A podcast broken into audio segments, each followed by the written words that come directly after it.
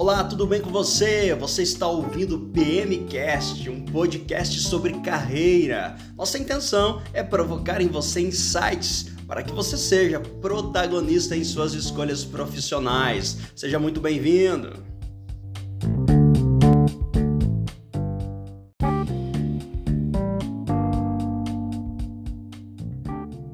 Hoje nós estamos aqui com o professor Paulo Jordani, é uma imensa alegria, é uma grande satisfação poder conversar com o Jordani. A gente vai hoje trocar uma ideia com você, como que surgiu a ideia de montarmos uma mentoria junto. Depois de anos, estudei com o Jordani há um tempo atrás e hoje tenho o privilégio de estar de volta com ele. É uma grande satisfação, professor Jordani. Oi, Denilson, prazer é meu, cara, poder ter uma, um ex-aluno né, fazendo um trabalho junto comigo. E esse trabalho, na verdade, é, que era o teu, um propósito teu também de poder influenciar as pessoas na carreira, na vida profissional. E eu, depois de mais de 20 anos de, de, atuação, e ainda sou professor da área de recursos humanos, trabalho há mais de 30 anos com, com recursos humanos, com gestão de pessoas.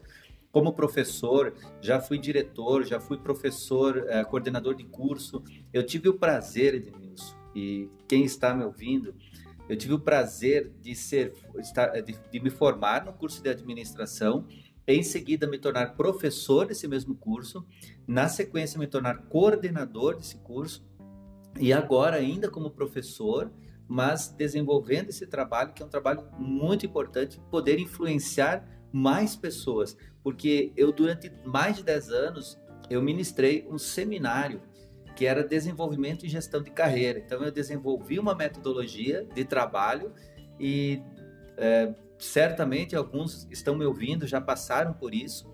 E depois de ter o feedback desse, de, desses ex-alunos aí no mercado, né, no mundo do trabalho, nas minhas consultorias, é, geralmente quando eu chego numa empresa, alguém me conhece, já ouviu falar de mim.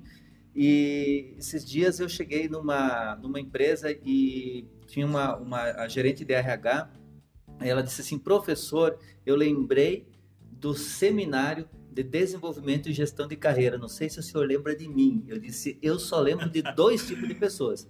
Das que mais incomodam na aula e das certo. que mais participam. E aí eu disse, claro que eu lembro de você. Pois é, professor, aquele seminário de carreira fez a, minha, fez a diferença na minha vida.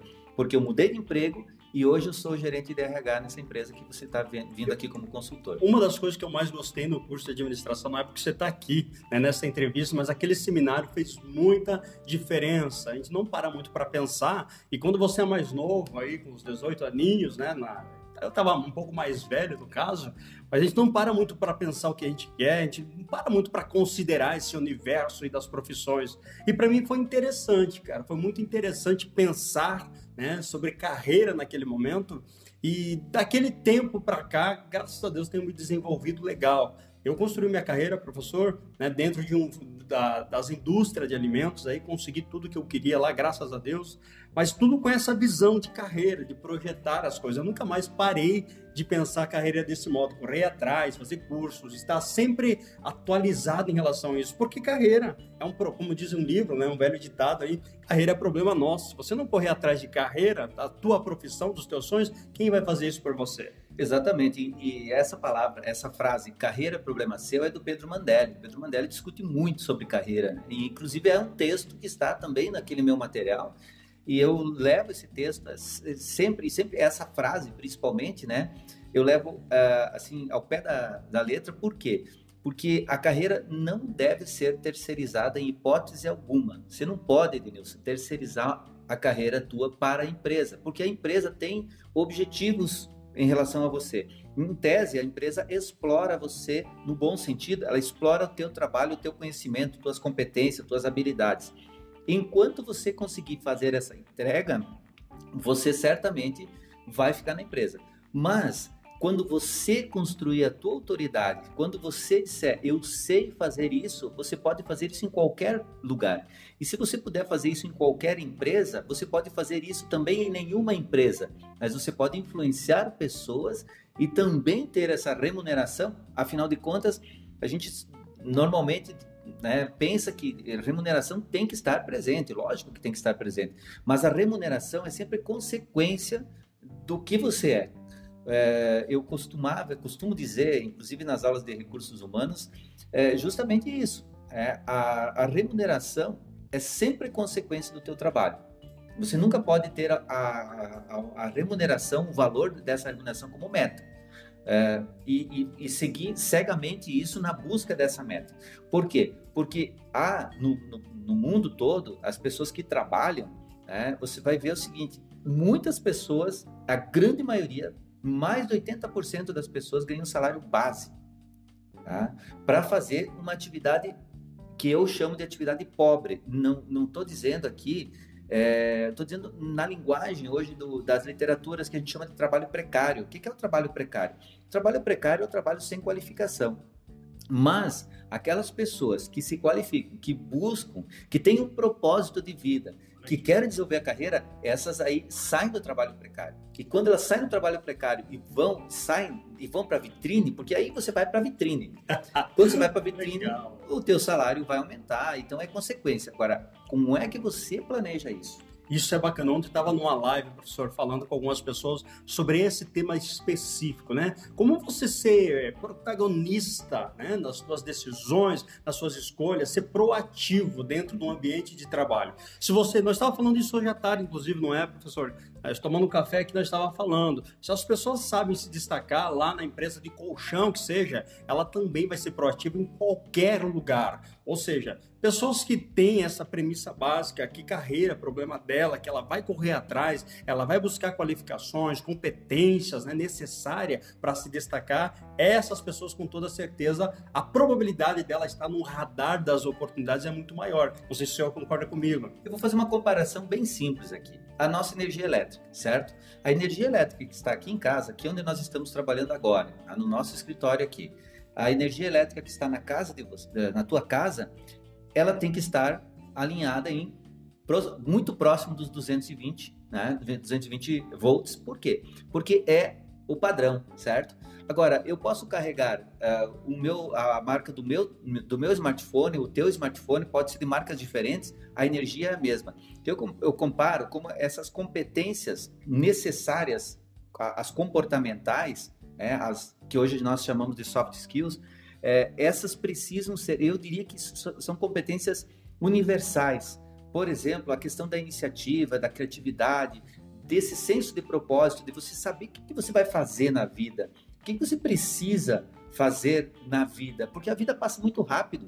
Veja, é, nós estamos agora desenvolvendo esse projeto de consultoria e de mentoria. Esse projeto de mentoria, eu já tenho 35 anos de trabalho com carteira assinada, certo? E eu tive, e eu sou uma, um típico geração X, que a geração X valorizava muito o trabalho, muito mesmo, o trabalho e o emprego. Então, eu só tive três empregos na vida. É, no primeiro eu fiquei sete anos e meio, no outro fiquei três anos e meio, e nesse emprego atual, na universidade, estou há 23 anos.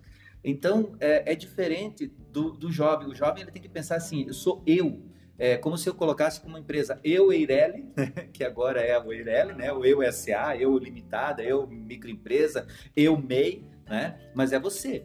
Então, você tem que construir a tua empresa dentro de, de ti mesmo. Olha que legal, esse, esse, esse novo modo, esse novo modo de, de, entender esse conceito do mundo do trabalho, das profissões, é, tem trazido muitas reflexões para muitas pessoas. Algumas estão apavoradas, outras não. Eu li, eu li um artigo científico, inclusive, que em média teremos pela frente, o senhor falou em três carreiras que você teve, três, tra três trabalhos. Em média, a gente vai ter cinco a seis é, profissões ao longo do tempo, né? As coisas estão mudando muito rápido. Se você não se entender, ou pelo menos não ter um norte daquilo que você quer, quem sabe o teu emprego nesse momento está sendo aí, você não sabe, mas no dia de amanhã, daqui dois, três anos, vai ficar totalmente obsoleto. E aí, o que que faz? Mas olha, Denilson, veja que muito, hoje mesmo muitos alunos me perguntam ainda, né? Porque eles ficam com muita dúvida. Ontem mesmo eu atendi um uma pessoa que também estava com, a, com, com, dúvidas em relação à sua é, carreira profissional. E na semana passada também alguém me perguntou, professor, o que, que eu faço? A minha ideia é essa, mas eu não tenho certeza disso. Na verdade, a juventude ela, ela está sendo impactada por muitas é, informações e não está conseguindo filtrar isso. E ao não filtrar isso, parece que tudo serve. Nós vamos nas redes sociais, A gente vê nas redes sociais uma infinidade de possibilidades de trabalho, uma infinidade de, de pensamentos. É, e a, a, as redes sociais deram voz a muitos, com perdão de expressão, a muitos idiotas. Né? E o que, que acontece? Falta, é, falta capacidade, falta capacidade para discernir, ou seja, para diferenciar isso. Porque é, o que, que é bom? Como é que eu filtro isso? Então, eu acho que o jovem hoje, ele tem dificuldade de desenvolver a carreira justamente pelas dúvidas que ele permanece com elas por muito tempo. E se perguntar para empresários, eu converso com muitos também, muitos empresários, muitos amigos, muitos alunos que são empresários também, ex-alunos, enfim. E a maior, a, maior queixa deles é que o, os, os, os, jovens estão sem propósitos. Eles vêm na empresa, mas eles não conseguem criar, desenvolver coisas diferentes, que é o que o empresário espera. É, é raro, hoje, é, a gente vê pessoas com, esse, com, com essa capacidade. Não é nem a capacidade, eu acho que a capacidade todo mundo tem, mas assim, é a iniciativa mesmo, né? De propor algo novo. Que dá a impressão assim que o patrão, por incrível que pareça, no meu tempo era assim, o patrão mandava e eu obedecia. Aí eu sou desse tempo. Hoje não é mais assim. E mesmo os jovens falam que não é mais assim. Porém, eles agem tal qual. Ou seja, eles agem da mesma forma, achando que tudo tem que vir é, para eles e eles não podem pensar e criar coisas assim. Gente, eu não estou criticando o jovem, tá, Denilson? Que fique bem claro. Não é uma crítica destrutiva. Pelo contrário, é uma crítica no sentido de abrir essa cabeça, Legal. esse jovem dizer assim: pare, pense, reflita. Tá? O que, que você quer da vida? É? O que e a pergunta que eu, que eu faço assim, o que você quer? Eu, eu faço isso para os alunos. O que você quer ser quando crescer? Plagiando Raul Seixas, né? E, e, a própria música, quando você crescer, né, Raul Seixas, ela, ela se você prestar atenção, ela, ela narra, tem uma narrativa de um cotidiano tedioso, eh, de um, de um cotidiano muito, do marasmo, né? E, e ele faz isso para quê? Para provocar justamente, claro que na época dele é para provocar de outra forma, mas era isso que ele pensava. É, era, era isso que, que naquele momento estava vigente. E ele queria que o jovem pensasse de forma diferente. E ele conseguiu, através da música, né, mostrar exatamente isso. E eu trago essa música justamente na, nas minhas palestras também. Eu tenho uma palestra aqui, inclusive, que tem a música dele que eu peço para o pessoal cantar, cantar a música dele. Eu acho incrível essa percepção aos jovens. A gente, é, é claro, a gente está falando aqui para criticar nem subestimar.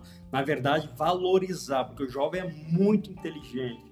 Se os jovens soubessem do potencial que eles têm, da capacidade que têm, acho que esse Brasil não seria o mesmo. A questão é que, como o professor já falou, é, muitos destes né, ficam passivos diante das circunstâncias, diante dos desafios dentro de uma organização ou dentro de qualquer empreendimento.